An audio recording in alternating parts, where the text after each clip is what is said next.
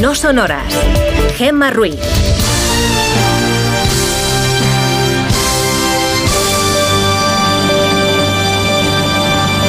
Son las 5 y 7 de la mañana, las 4 y 7 en Canarias. Buenos días.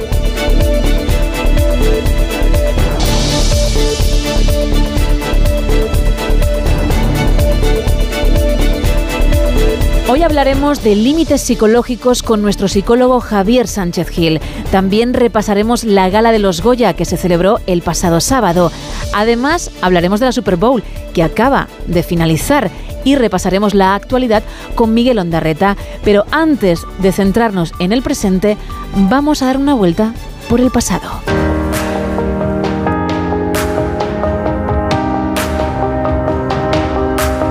Comenzamos nuestro repaso en 1879.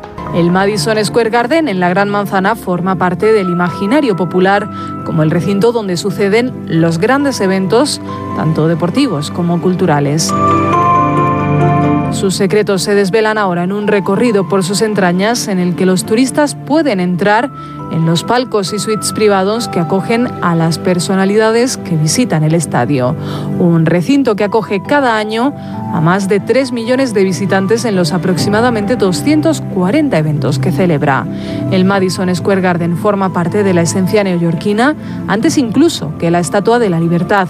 El primero de los cuatro estadios de la ciudad que han llevado ese nombre fue construido en 1879, siete años antes que la Dama de Hierro. El actual edificio, situado apenas dos manzanas del Empire State Building, se inauguró en 1968, hace 51 años, pero hereda el linaje de los tres anteriores recintos. Así lo contaban desde la agencia EFE. Tal día como hoy de 1879 se inauguraba el Madison Square Garden, pero no el que conocemos hoy en día. El actual se encuentra en el cruce de la calle 33 y la séptima avenida de Nueva York, pero antes de él, como escuchábamos, hubo otros tres edificios que se llamaron así. El primero, al que hacemos referencia, estaba ubicado entre la calle 26 Este y la avenida Madison en Manhattan. Tenía una capacidad para 10.000 espectadores y se disputaban diferentes disciplinas deportivas, pero como no tenía techo, hacía mucho calor en verano y mucho frío en invierno, así que su dueño acabó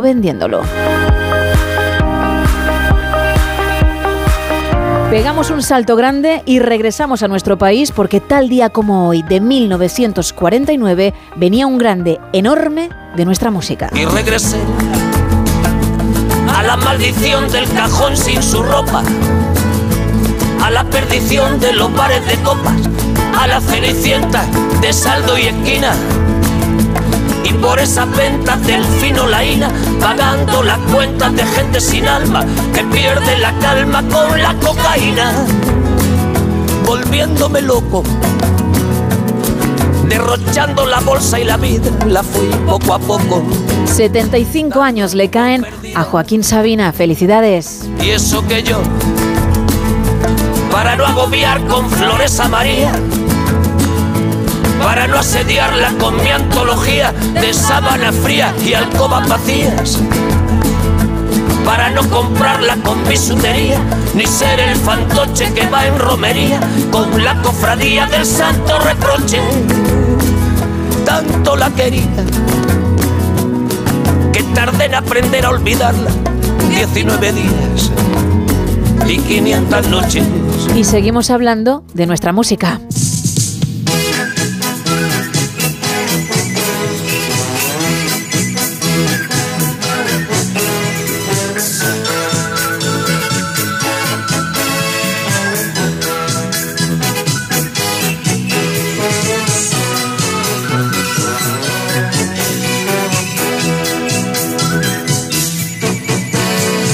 Viaje con nosotros si quiere gozar.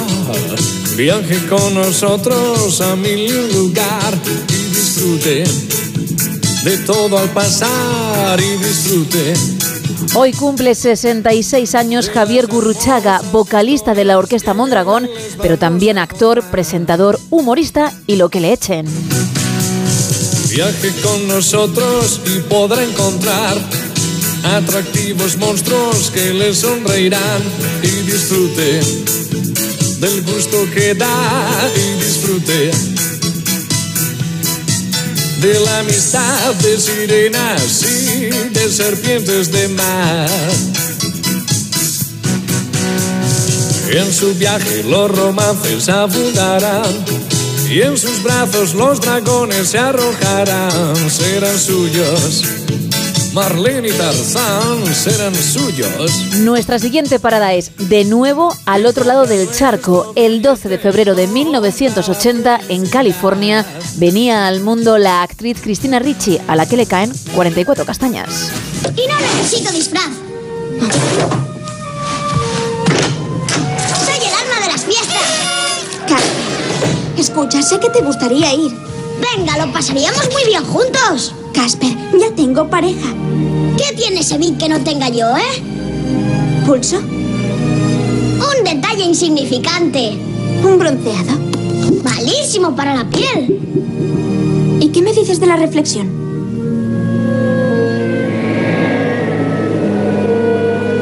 De acuerdo, de acuerdo. ¿Pero puede hacer esto? Ven conmigo si quieres vivir. ¡Casper! ¡No! ¡Casper, no! ¡No! ¡Casper, no! ¡Casper, no! ¡No, no, no, no! Los niños de los 90 la conocimos gracias a esa película, a Casper, pero lo cierto es que desde entonces no ha dejado de trabajar. En 2022 la pudimos ver en la serie Miércoles y desde 2021 en el drama psicológico Yellow Jackets. Ellas son especiales. Unas campeonas. ¿Qué cree usted que pasó realmente? Una terrible tragedia. Creo que las dos sabemos que hay bastante más detrás de todo ello. Solo ellas saben lo que pasó. Si alguien está hurgando, estamos jodidas. ¿Qué quiere la persona que nos envió estas postales? Hacernos pensar en lo que pasó allí. Gracias a su papel como actriz de reparto en esta producción, ha sido nominada al Globo de Oro en la categoría de televisión en 2021, al premio Emmy en 2022 y a los Critic Choice Awards de 2024, que se celebraron el pasado 14 de enero. En 2023 tuvo un papel en el videoclip de esta canción de Demons de Doja Cat. I am on the bigger things. I just bought a limousine. A limousine. You live like me in your dreams. Yes, you do. I just quit the nicotine. I did. If you throwing dick at me, do it, nigga. That shit should be big at least. Do it, nigga. Nigga, I'ma bring the heat. I'ma bring the cold. You should bring your skis. Bird. I'm a fucking queen. Queen.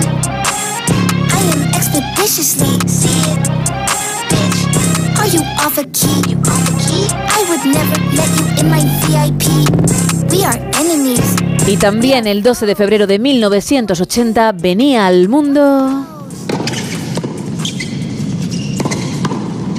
el extenista Juan Carlos Ferrero, que logró ser número uno del mundo del ranking ATP durante ocho semanas en 2003.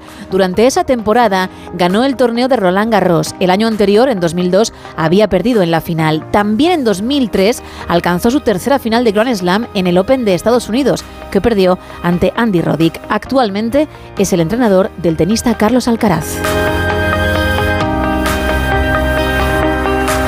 Y de 1980, salto enorme hasta 2004.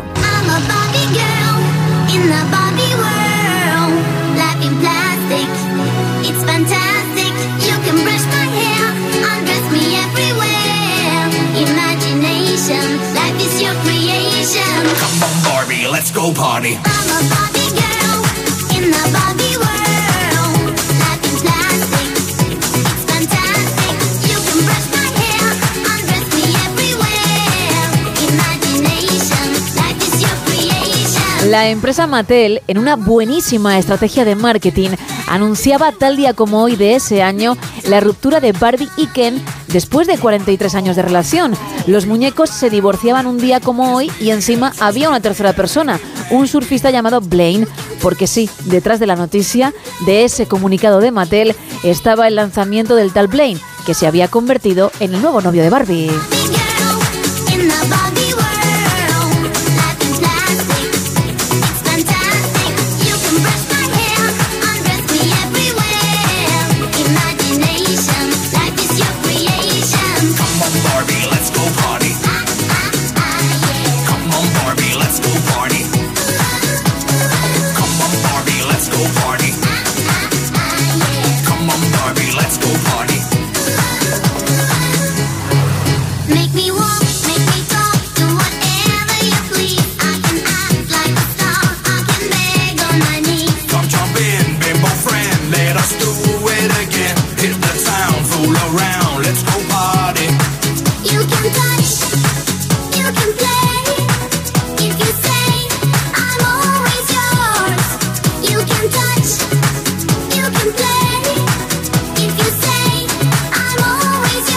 Terminamos nuestro repaso en 2005. Seguro que recuerdas esta noticia. El edificio de 106 metros de altura y 32 plantas situado en el corazón financiero de Madrid ardió durante 26 horas, dejando una silueta fantasmagórica y un esqueleto de hierros y escombros una vez sofocado el fuego. La justicia no encontró pruebas del origen del incendio, archivándose la causa penal en el año 2006 sin culpables y nunca pudo probarse si en el interior de la torre había personas cuando los bomberos ya la habían desalojado, aunque estas imágenes de un videoaficionado aparecidas una semana después del suceso sigan evidenciando lo contrario. El incendio comenzó en la planta vigésimo y cuando parecía controlado en plena madrugada, una inmensa llamarada explotó por la fachada oeste, avivando de nuevo la combustión. Los informes policiales no detectaron en la investigación acelerantes del fuego ni nada que pudiese pensar que se trataba de un incendio provocado. Al riesgo de derrumbe, el otro gran temor era que se viniera abajo una grúa de construcción que coronaba la Torre Windsor y que estaba realizando trabajos para modernizar las medidas de seguridad contra el fuego del edificio. Hace 19 años ya. Y hoy, 12 de febrero, es el Día de Darwin, que conmemora el nacimiento del científico Charles Darwin, un día como hoy de 1809, uno de los más importantes de su época y de los primeros que plantearon la idea de la evolución biológica a través de la selección natural y que justificó en su obra El origen de las especies de 1859.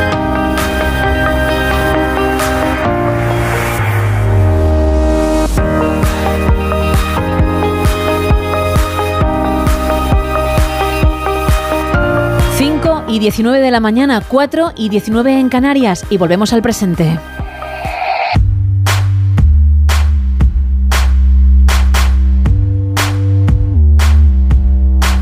con la actualidad y con algunos de los periódicos más importantes del país. Comenzamos con La Razón. Bildu propone a Fernando Barrena como cabeza de lista a las elecciones al Parlamento Europeo. Fue integrante de Batasuna y acusado de integración en organización terrorista. Vox pedirá la reprobación reprobación de Grande Marlasca tras la muerte de dos guardias civiles en Barbate. Y la ofensiva en Rafah inquieta a Estados Unidos y pone en aprietos a Egipto. En la portada del país, el giro de Feijó con los indultos descoloca al Partido Popular en plena campaña. Hacienda diseña unos presupuestos expansivos ante la ralentización. El narco en el estrecho, más de 20 muertes en 8 años. Y un titular más, Trump azuza a Rusia a actuar contra los aliados que no paguen a la OTAN. En el mundo leemos que el desliz del PP con el indulto mete a PSOE y Vox en campaña. El BNG abraza la vía catalana del referéndum y la inmersión educativa total en gallego. Y la viuda de un guardia asesinado en Barbate impide que Marlasca condecore el féretro. En la portada de ABC leemos el titular Mi marido no hubiera querido que Marlasca le ponga la medalla. La viuda de uno de los guardias civiles caídos a manos de los narcos en Barbate frena al ministro en el funeral celebrado en Pamplona. Y también podemos leer en este periódico Defensa trajo a España a varios afganos sin detectar sus vínculos con el yihadismo. Dos apuntes en la vanguardia. La defensa de Feijó del indulto sacude la campaña de las gallegas y Trump amaga con dejar a Europa a merced de Rusia. En el periódico, el interés de los depósitos no subirá en 2024 sin cambios a la vista en el ahorro de los ciudadanos y Rusia envió a Barcelona al menos siete espías durante el procés. Eso en cuanto a las portadas, pero hay una previsión del tiempo que me tienes que contar, Isa. Dejamos atrás el frío gema que ha hecho este fin de semana. Y, mucho, ¿eh? Sí, sí, la verdad es que sí. Por lo menos aquí en Madrid hacía sol el sábado, pero el viento te dejaba completamente helado. Pues vamos a tener por delante una semana en la que notaremos un aumento de los termómetros. Para hoy lunes seguiremos necesitando el paraguas en el norte y en el suroeste peninsular. En general va a ser un inicio de semana con cielos bastante nublados por la mañana y que se irán despejando ligeramente según vaya avanzando la jornada. Pocas nubes se verán en los cielos del área mediterránea, donde desde primera hora del día disfrutarán del sol. Ya diferencia de otras jornadas, en el archipiélago canario no será todo sol.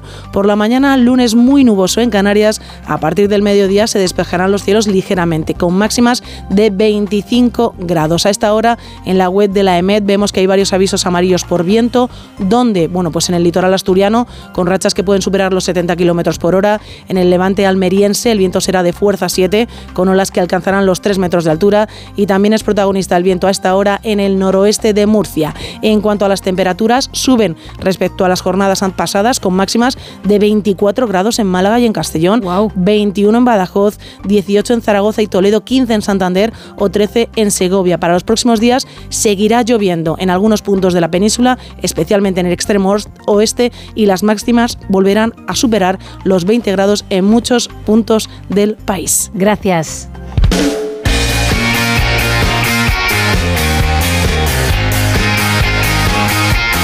En deportes, ¿qué me cuentas, Ana Rodríguez? Buenos días. ¿Qué tal, Gema? Golpe de autoridad a la Liga del Real Madrid este fin de semana tras su victoria el sábado ante el Girona, segundo clasificado al que saca el Madrid cinco puntos. Tras también el empate del Barça anoche en casa ante el Granada, el Barça se queda tercero, pero ya a 10 puntos de los de Ancelotti. Y también ayer la derrota del Atlético de Madrid en el Pizjuán ante el Sevilla, que deja a los rojiblancos cuartos, pero a 13 puntos del equipo blanco. El Barça volvía a pinchar en casa empate a 3 ante un Granada en puestos de descenso y gracias a un excelente Lamin Yamal con dos goles salvando al conjunto azulgrana. Hemos intentado hasta el final, no ha podido ser, es otra oportunidad perdida, pero bueno, seguiremos trabajando. Bueno, estoy intentando trabajar con la confianza del míster, me está dando mucha, estoy agradecido a él, pero bueno, ahora más pensando en el empate y la oportunidad perdida que sí, yo creo que llevamos toda la liga encajando estos goles tan rápidos, es algo que tenemos que mejorar y aquí a final de temporada es algo que tenemos que mejorar urgentemente porque es lo que nos hace perder puntos al final. Yo creo que todavía quedan partidos, pueden pincharlos de arriba y lo seguiremos intentando, a ver las oportunidades que podemos aprovechar. Por su parte, el Atlético de Madrid cayó en el Pizjuán 1-0 ante el Sevilla, que pone ya una distancia de 6 puntos con el descenso. Todo lo contrario, el Atlético de Madrid que se queda a 13 puntos del Real Madrid y escucha a Oblak, al portero rojo y blanco, con la sinceridad con la que asume el momento del conjunto colchonero. Ya no están para luchar por la liga. Uh, hay que ser sincero, estamos muy lejos. Uh, con partidos fuera no hemos estado a la altura de poder intentar ganarlo, así que nada, hay que pensar para otra vez, uh, como cada año, entrar al Champion, que duele decir eso, pero estamos muy lejos del Madrid.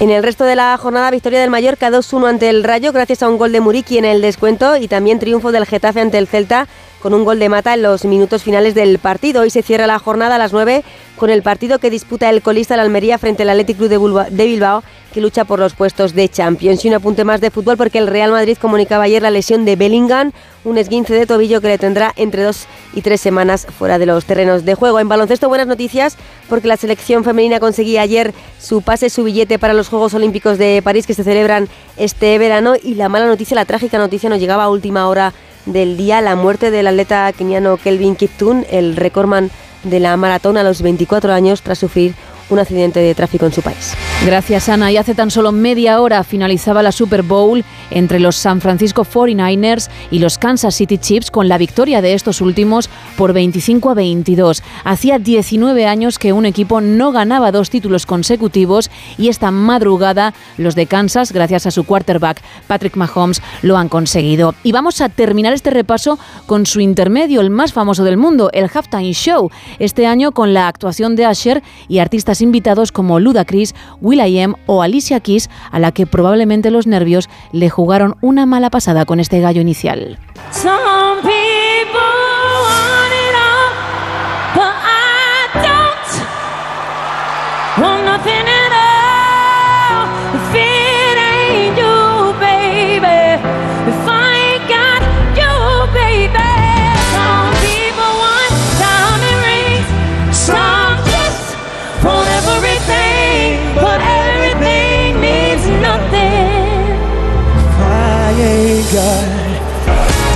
You feel it in your body, you found somebody who makes you change your ways. I can't get with your crew. Said you act like you're ready, but you don't really know. And everything in your past, you wanna let it go out and that done it. After all that, this is what I found. Every one of y'all are just like me. It's too bad that you can't see that you got it. You got it, you got it bad. On your own food, nailed up and you fall right back. You got it, you got it bad.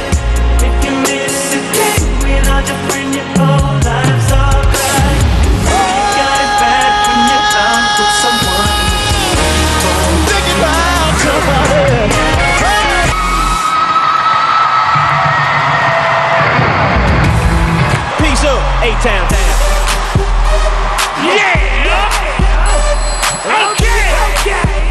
you, baby. Let's go. Up in the club with my tryna get a little VI. Keep it down in the low key. Cause you know how it is. Hey! Shot it, shot she was from the game, she was spitting in my ear. You would think that she know me, Yeah. right? Uh, so I decided to. Okay. Conversation got. I got up and followed her to the floor. Come on. Said, baby, let's go. Everybody. When I told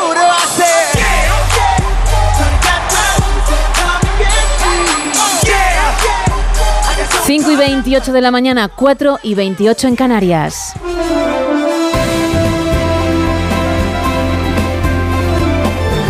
Y llega el avance de más de uno, el resumen de la actualidad con Miguel Ondarreta. Muy buenos días. Buenos días, que estáis muy futboleros, ¿eh? con el fútbol americano, que es lo que toca esta, esta madrugada y con... Ahí por Estados Unidos dicen los que no son muy, muy aficionados a esto de, de la NFL y del fútbol americano, que lo de la Super Bowl es más bien un conciertazo rodeado de unos tipos corriendo de un lado a otro del para, estadio. para muchos sí. y una buena oportunidad también para hacer mucho dinero porque se mueve mucho con, con los anuncios. Bueno, ya habéis contado que al final esto se lo ha llevado el, el equipo de Kansas City, los Chiefs, en la Sí. prórroga. Así que bueno, de esto hablaremos más tarde con nuestro corresponsal en Nueva York, con, con Agustín Alcalá, de este súper espectáculo y de esa actuación de, de Asher que, que ha marcado eh, las últimas horas allí en Estados Unidos. Bueno, te cuento, de la actualidad que tenemos hoy, tenemos eh, varias citas. Desde luego viene marcado mucho por lo que ocurrió el viernes por la noche en esa bocana del puerto de Barbate, Ujú. donde dos agentes de la Guardia Civil murieron después de ser embestidos por una narcolancha. Eh, bueno, terrible lo que ocurrió allí, lo que vienen denunciando las asociaciones de la Guardia Civil por lo que dicen es una falta de medios para luchar contra el narcotráfico. En las últimas horas hemos visto y hemos eh, podido comprobar el dolor, la rabia, la indignación de los compañeros también de los familiares de los dos agentes fallecidos de la Guardia Civil. Ayer tuvieron lugar los funerales en las catedrales de Pamplona y de Cádiz. Uno de ellos va a ser enterrado hoy en un pequeño pueblecito de León. Y lo que están pidiendo son responsabilidades, en este caso ya al que está en la parte más alta de la cadena, que es el ministro Grande Marlasca. El Partido Popular va a viajar, lo va a hacer su líder hoy a, a Cádiz para comprobar cuál es la situación eh, sobre el terreno y lo que van a buscar. Ya pidieron este fin de semana la división del ministro, por lo que dicen que es una falta de medios para eh, atender las dificultades y la lucha contra el narcotráfico, es reprobar al ministro, que no es la primera vez, ya en los últimos años se le ha reprobado alguna que otra vez en el Congreso y en el Senado, y eso es lo que va a impulsar el Partido Popular en las próximas horas. Lío hay también al hilo de la campaña electoral en Galicia. Hoy es el último día que se pueden publicar las encuestas y hay esto que se llama encuesta flash, que ha bautizado Tezanos, lo vamos a conocer esta mañana, es el último día en el que se pueden publicar y bueno, hoy también conocemos eh, alguna que, que lleva, por ejemplo, el diario La Razón o La Voz de Galicia, que al menos estas sí que mantienen eh, la mayoría absoluta para el Partido Popular de Alfonso Rueda, que mantendría, porque le hace falta para seguir en la Junta, la mayoría absoluta. Hay que decir que eh, la que ha publicado el grupo Prisa, el diario El País y el CIS son las que más ponen en duda y en cuestión que pueda mantener la, la mayoría absoluta y dicen que todavía queda campaña. En seis días pueden pasar muchas cosas, pero se ha jaleado y se ha, mm, digamos, avivado mucho la campaña al hilo de algo que se ha atribuido a la dirección del Partido Popular, a fuentes del partido. Bueno, hablando del tema de la amnistía, también de los indultos, se planteó un poco eh, pues aquellos temas que abordó eh, el Partido Popular y Junts el verano pasado, cuando se hablaban de investiduras, se ha confirmado que el PP a las 24 horas de que el, digamos, el mundo Puigdemont le, le propusiese lo de la amnistía, pues el PP lo rechazó porque dijo que era eh, absolutamente inviable desde el punto de vista constitucional y también eh, dijo que eh, si se hablaran de- del tema de los indultos, incluso para Puigdemont, serían posibles siempre que, y ahí iba una lista muy larga de condicionamientos, Puigdemont se entregara a la justicia, renunciara a la unilateralidad, aceptara la legalidad, la constitución, es decir, se arrepintiera de lo que hubiese hecho. Nada de eso, desde luego, está en la hoja de ruta por lo que hemos venido escuchando a Puigdemont. Lo que pasa es que, claro, en mitad de la campaña, pues pasa lo que pasa y esto ha servido de munición y de gasolina para los partidos de, la oposición allí en Galicia, Partido Socialista, también para el BNG. Ayer estaba además el expresidente Zapatero que ha hablado pues de la gran mentira ¿no? del Partido Popular. Em, en fin, hoy es verdad que hay muchos diarios que hablan de de cierto estupor, de, de nervios, de confusión, de no entender qué es lo que ha pasado dentro del propio Partido Popular. Así que vamos a intentar explicarlo en el día de hoy. Y también vamos a estar pendientes a lo que está ocurriendo en la franja de Gaza, donde hay mucha preocupación porque el primer ministro Netanyahu sigue con su intención de seguir con su ofensiva por tierra, ya en lo que le queda de la franja, ¿no? de, de- de arrasar, eh, de arrasar a Hamas. Nos dicen que es necesario ahora esa ofensiva en la ciudad de Rafah, que es un lugar en el que se concentra más de un millón y medio de desplazados.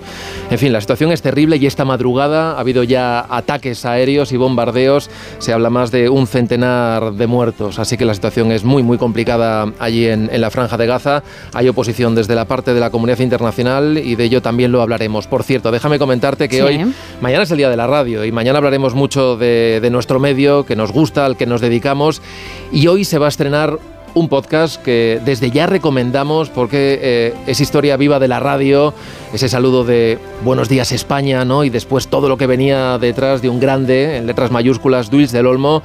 Eh, nuestro compañero Forcada ha hecho un podcast eh, increíble de, de lo que fueron ¿no? cuatro Sí. décadas de trabajo de protagonistas y hoy lo que recomiendo eh, y de qué manera es la conversación que vamos a escuchar entre Carlos Alsina y Luis del Olmo. Luis del Olmo que visita Onda Cero, eh, un Luis del Olmo lleno de, de recuerdos, ¿no? de memoria de, de la radio y que nos va a poner un poco nostálgicos ¿no? por la radio, Hombre. la radio de entonces y, y, bueno, los lazos y los puentes que, que establece con la radio de hoy. Así que muy, muy recomendable todo esto a partir de las 10. Efectivamente, y también a partir de las 6 de las 5 en Canarias, con Miguel Ondarreta al frente y con toda la actualidad y ese podcast de Diego Fortea. Gracias, Miguel. Un abrazo, buen día. Otro Chao. para ti. Seguimos.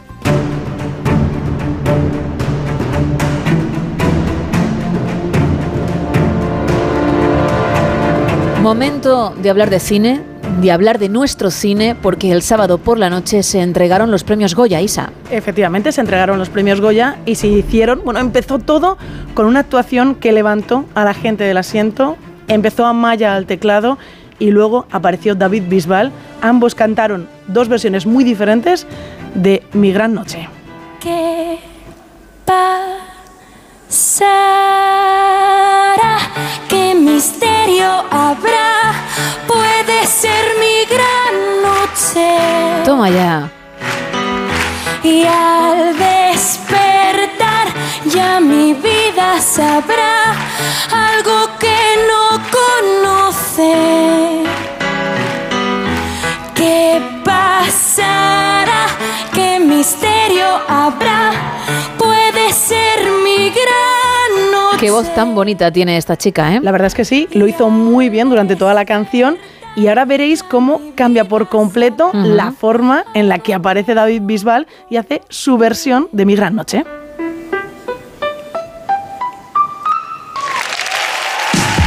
Ahí va.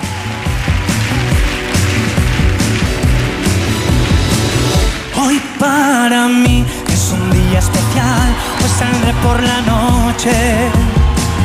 Podré vivir lo que el mundo nos da cuando el sol ya se esconde. Venga todo el mundo a bailar, ¿no? Efectivamente, y estaba todo el mundo en la sala Claro. pues aplaudiendo, mucha gente pues se levantó de los asientos, además en el escenario la acompañaba pues un grupo de bailarines que Ujú. estaban con él durante todo el rato y luego David Bisbal que como bueno, como le conocemos siempre, dándolo todo sobre el escenario. enérgico, sí. Eso es muy enérgico y haciendo que la gente pues siguiese con los aplausos.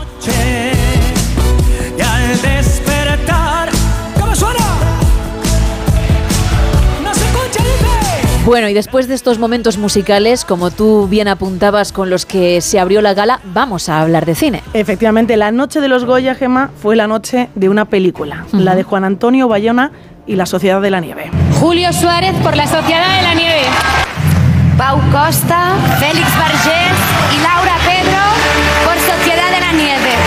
Ana López Puigcerver, Belén López Puigcerver y Montse Ribé por la Sociedad de la Nieve.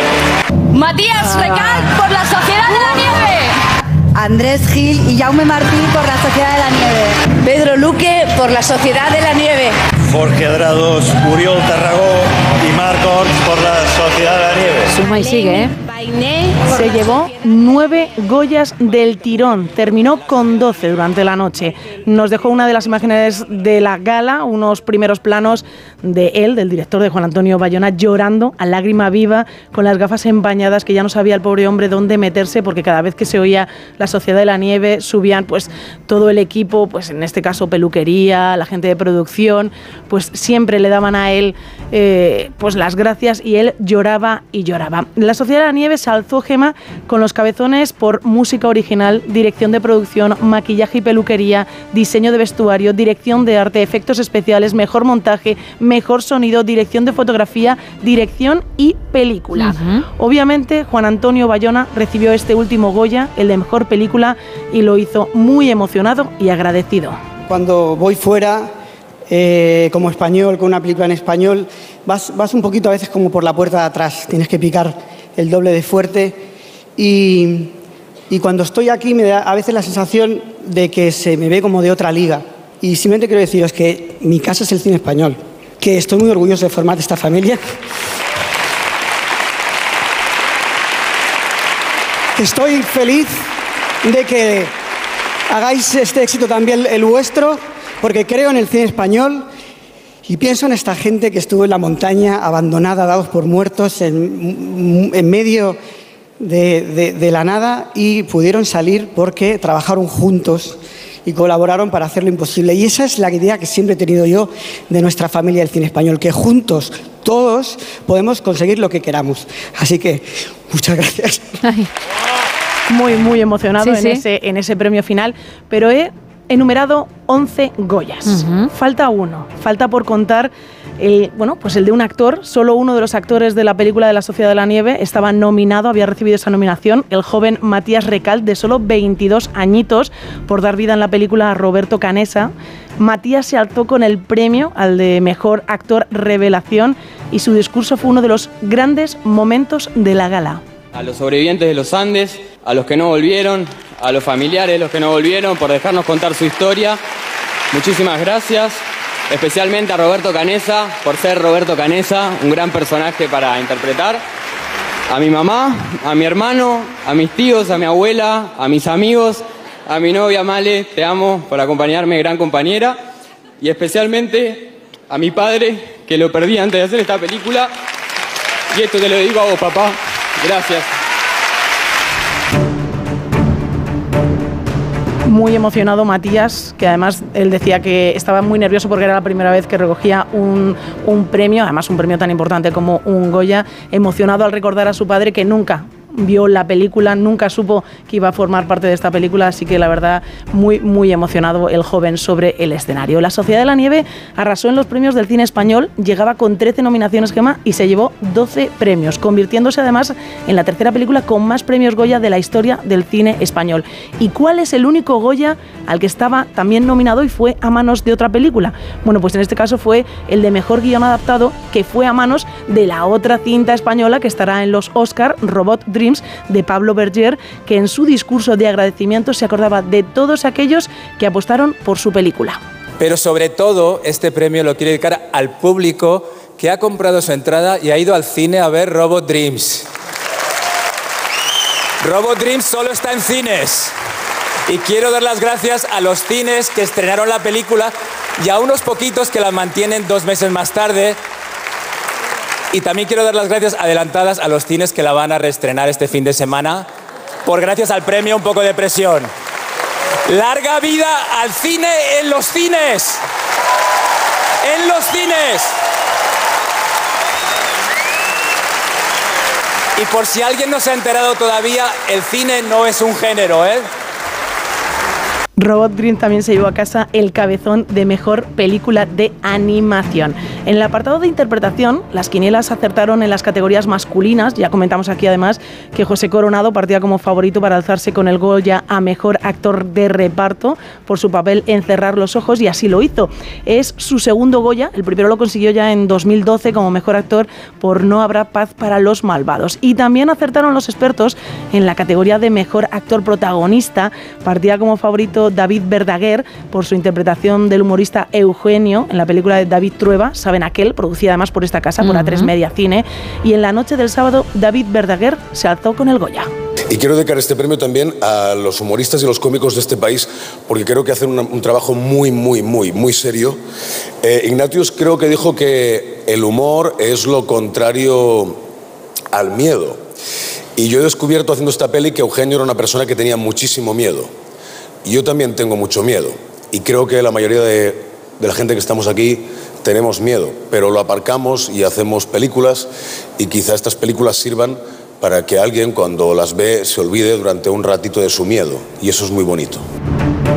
Y en la categoría femenina, las quinielas apostaban por Laia Costa, por su papel en Un Amor, y también en esa categoría estaba ahí como posible también favorita Malena Alteri, entonces había cierta duda de quién podía ganar. Bueno, pues al final, quien subió a por el Goya, por mejor actriz, fue Malena Alterio por Que nadie duerma. Bueno, no me puedo mm, ir sin compartir este, este Goya con toda la gente que hizo posible esta película tan especial, tan inclasificable.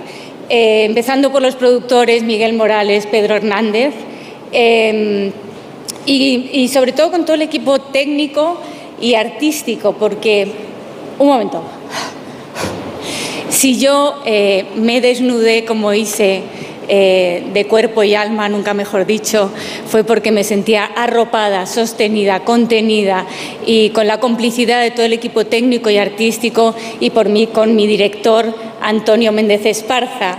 Em, querido, te estaré eternamente agradecida. Tenemos un Goya. Queridos míos, para todos vosotros, académicos, gracias por este hermoso Goya. Y por supuesto, ahí está, Majos Martínez. Ella, ella es lo más grande que tengo a mi lado, querida. Este Goya es tuyo. Una Malena Alterio que subía a recibir este Goya y lo hacía guapísima con un vestido rojo, del que luego hablaremos un poquito de la alfombra y de algunos de los vestidos que destacaron durante la noche. Y el Goya Mejor Actriz de Reparto fue a manos de Anne Gavarain por su papel en 20.000 especies de abejas, una película que llegaba con 15 nominaciones, que era la gran sorpresa, y terminó con tres Goyas, el de Ana, Ana Gavarain, el de Mejor Guión Original y el de Mejor Dirección Nobel para Estíbaliz Urresola. Y cierro, Gema, con otro de los grandes momentos de la noche, la entrega del Goya Internacional para la actriz Sigourney Weaver, que se emocionó muchísimo al recibir el premio de manos de Juan Antonio Bayona y que compartió su premio con otra actriz. Now, here, I must mention my friend Bill Murray, who always tells me my acting is so much better dubbed in Spanish. So, really, the excellent actress who dubs me should be up here too.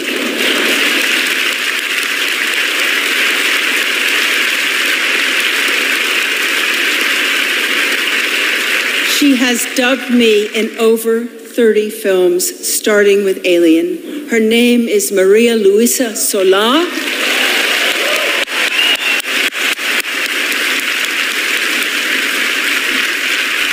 ¿A quién hacía referencia Sigourney Weaver? Pues a María Luisa Solá, la actriz de doblaje que ha sido su voz aquí en España durante más de 30 películas y ya comenzaba diciendo que su amigo Bill Murray le había comentado que ella era mejor actriz en español por gracias a María Luisa Solá, porque la verdad es que hacía una interpretación magnífica gracias a la voz que le ponía esta actriz de doblaje y entonces la actriz internacional decía que realmente también tendría que estar esta actriz con ella allá arriba porque gracias a Sí. ella pues bueno pues conocemos a bueno la interpretación de Sigourney Weaver en español por cierto María Luisa Sola que era entrevistada por Matías Prats en el informativo y entonces hablaba también de su personaje y de todas las de las gracias que le tiene que dar Sigourney Weaver por un personaje que ella empezó a doblar en Alien que además pasó muchísimo miedo doblando esa película una entrevista la verdad muy interesante que le hicieron durante el informativo de Antena 3 La semana pasada, ¿no? Hace, hace unos días. hace unos días. Y lo prometías antes, hace nada.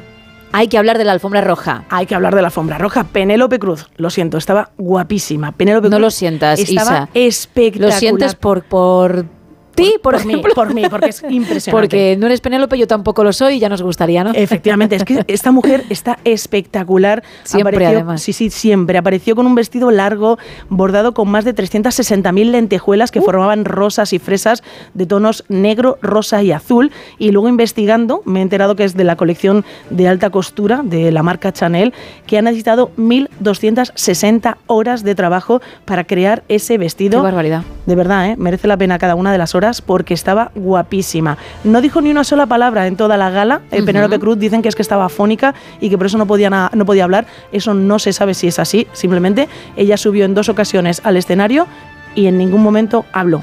Da igual, guapísima, con un corte de pelo que le queda de maravilla, siempre muy bien acompañada de Almodóvar. También el rojo fue el vestido, o sea, fue el color elegido por las, gran- por las actrices. Natalia Sánchez estaba espectacular, Aitana Sánchez Gijón, Marta Azas, Blanca Romero, como, como he comentado antes, Malena Alterio, que iba guapísima, con un vestido rojo muy sencillo y la verdad que estaba guapísima, además subió al escenario con él y pues resaltando ese color. Y luego como siempre además yo creo que Belén Rueda suele tirar bastante del color rojo en sus vestidos y mucha gente ha dicho que la verdad parecía una actriz del Hollywood antiguo. Muy guapas iban nuestras actrices las, de- las actrices del cine español están espectaculares pero la verdad es que se pusieron de gala para los premios del cine español. Pero voy a poner un pero Gema voy a poner un pero. La gala casi cuatro horas de duración eterna ¿eh?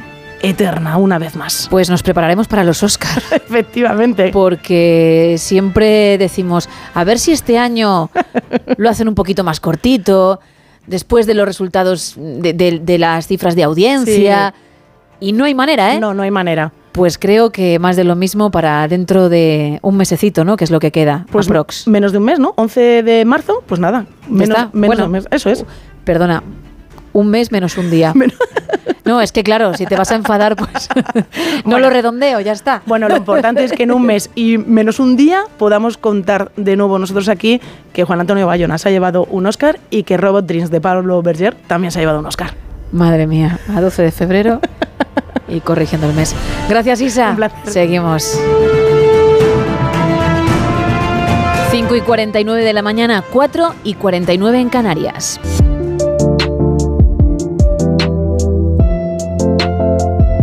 Saludamos a nuestro psicólogo, a Javier Sánchez Gil. Muy buenos días. Muy buenos días, Gemma, ¿qué tal? Muy bien, deseando escucharte. ¿Qué tema has elegido para esta ocasión?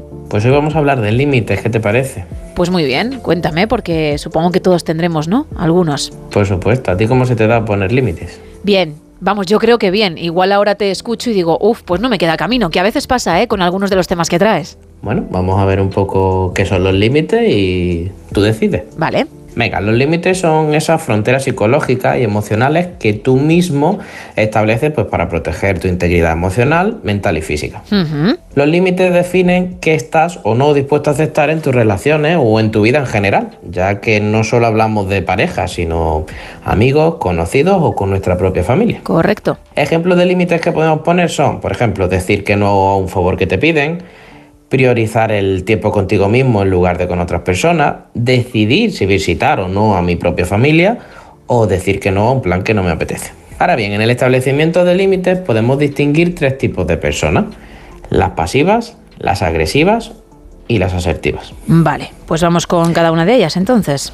Venga, veámoslas con calma. Las personas pasivas son las que no ponen límites por miedo a ser rechazadas, a crear un conflicto o al propio malestar que les genera tener que hacerlo. No obstante, estas personas tragan y tragan hasta que un día explotan, lo que hace que los demás no entiendan por qué ha explotado. Claro, porque piensan que está todo bien, ¿no? Que no hay ningún problema hasta que llega la, la bola de demolición. Exactamente, es que no saben en realidad qué está pasando todo el tiempo dentro de la cabeza de la persona mientras ponía buena cara. En cuanto a las agresivas, son como el extremo opuesto. Ponen límites sin importar hacer daño o ser bruscos. Les da igual básicamente herir los sentimientos de la otra persona. Lo importante son ellos mismos y punto, ¿no? Eso es. Vale. En cuanto a las asertivas, que es como la forma equilibrada de las dos anteriores, son personas firmes en el establecimiento de límites, es decir, si tienen que poner un límite lo ponen y no tienen mayor problema, pero siempre intenta tener en cuenta las emociones del otro a la hora de establecerlos y mantenerlos. Después de todo lo comentado hasta aquí, debemos también tener en cuenta que la teoría es muy bonita, pero que en realidad poner límites no es algo agradable. Suelen aparecer sentimientos de culpabilidad a corto plazo cuando se ponen y curiosamente también cuando no los pones y sabes que deberías haberlo hecho. La idea es no tener que pensar a corto plazo y poner el foco más en el medio o en el largo plazo. ¿Lo vemos con un ejemplo? Venga, vamos con ello. Uno de los contextos en los que más nos cuesta poner límites es nuestra propia familia, ya que pensamos que si lo hacemos vamos a causar un daño a un ser querido.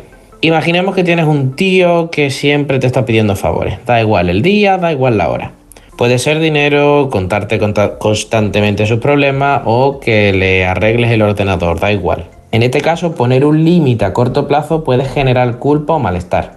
Pero si miramos el medio o largo plazo, ganaremos en tranquilidad, en paz mental y tiempo para nosotros mismos. Desde luego, claro, visto así, sí. Exacto, decir que no en realidad es complicado, pero priorizarnos a nosotros mismos es clave para nuestro propio bienestar. Es mejor estar dos o tres días mal que no exagerándolo toda una vida. Eso es, y es que hay gente que lo alarga toda una vida, por eso hay que saber cortar antes. Vale. De hecho, existen muchos estudios que ponen de manifiesto la relación que existe entre poner límites y el bienestar y la salud percibida en el área donde se ha establecido dicho límite. Ahora bien, ¿qué te parece si para finalizar vemos mm, de alguna manera cómo poner límites de manera asertiva? Vamos a dar esas claves, venga. La primera clave es que tienes que tener claro qué límite quieres poner e ir con la lección aprendida. Pues bueno, para evitar titubeos o sentirte luego incómodo. Segundo, habla siempre desde el yo y no desde el tú. Por ejemplo, no digas, no te voy a dejar más dinero porque eres un trepa y una mala persona. Di mejor, no te voy a dejar más dinero, lo siento porque no me siento bien teniéndote que prestar dinero constantemente. Vale. Desde el yo y no desde el tú. La siguiente es que seas claro y directo, sin excusas. Sé firme. Disco rayado. Repite siempre lo mismo, aunque te pidan explicaciones. Claro, conciso y directo. Exacto, sabes cuál es tu mensaje y, y con él hasta el final. Eso es. El cuarto punto sería empatiza. Entiende la situación de la otra persona, aunque te mantengas firme en tu límite. Y por último, si aún te cuesta y piensas que te vendría bien un poco de ayuda, pues aquí me tienes. Nos sentamos un ratito en sesión y lo hablamos con tranquilidad. Que de hecho luego recordaremos tus canales para quien ahora mismo esté pensando, pues sí, necesito ese empujón, necesito esa ayuda. Pero vamos a empezar por el teléfono en el que se te puede contactar, se puede comunicar contigo para otro tipo de dudas que no requieren terapia, no requieren sesión, pero que están ahí, que rondan la cabecita y que igual tú puedes mm, responder, disipar, etcétera. Además, cada semana elegimos una para tratar de forma anónima. Todas las que te llegan, obviamente, tú las respondes de forma privada. Así que dime el teléfono, especialmente para los oyentes, yo me lo sé, pero recuérdanoslo y, y ahora también la consulta que viene en esta ocasión. Venga, el teléfono es el 656 55 04 84. Perfecto, pues ¿con qué nos quedamos? Venga, vamos con la consulta de hoy que dice, buena Javier, últimamente me siento cansado todo el tiempo, con una desgana constante que no relaciono realmente con nada. El médico me realizó una analítica de sangre y todo bien. ¿Crees que debería acudir a algún profesional? Bueno, lo primero que quiero hacer es un apunte en cuanto a hacerse chequeos médicos. Muchas veces nos centramos los psicólogos en buscar causas psicológicas y nos olvidamos de que existe también causas biológicas. A veces está genial descartar si los síntomas que tenemos se deben a algún déficit en alguna vitamina o a algo orgánico. Una vez descartadas estas causas biológicas, tampoco podemos olvidar que podemos sufrir lo que se suele llamar cansancio emocional, normalmente producido por un estrés moderado, sostenido en el tiempo, que puede dejar nuestra reserva de energía bajo mínimo. Todo ello pues produciendo un- por un bueno un cúmulo de cosas que como decimos dilatamos en el tiempo o simplemente por el ritmo de la vida tan acelerado que llevamos. Nunca es mala idea pedir cita con el psicólogo, pues bueno, para comenzar a solucionarlo. Efectivamente, sobre todo si lo has prolongado demasiado, como dices, en el tiempo. Pues vamos a recordar entonces los canales para aquellos que necesiten esa terapia, Javier. Venga, vamos allá. Eh, soy psicoterapeuta en el Centro Elemental de Málaga y por supuesto hago consulta online, pues bueno, para todo el mundo que lo necesite. ¿Cómo se contactaría conmigo? En el Instagram arroba no te sientes en el diván, en la web www.javiersanchezgil.com en el apartado pide cita o directamente en el mismo número de teléfono que hemos dado antes, el 656 55 0484. Pues Javier, muchísimas gracias. Hablamos en una semana, ¿vale? Hasta dentro de una semana. Chao, chao. Chao. Tres minutos para llegar a las seis, las cinco en Canarias. Bajamos el telón. Mañana más, a partir de la una y media, de las doce y media en Canarias. Que pases un feliz lunes.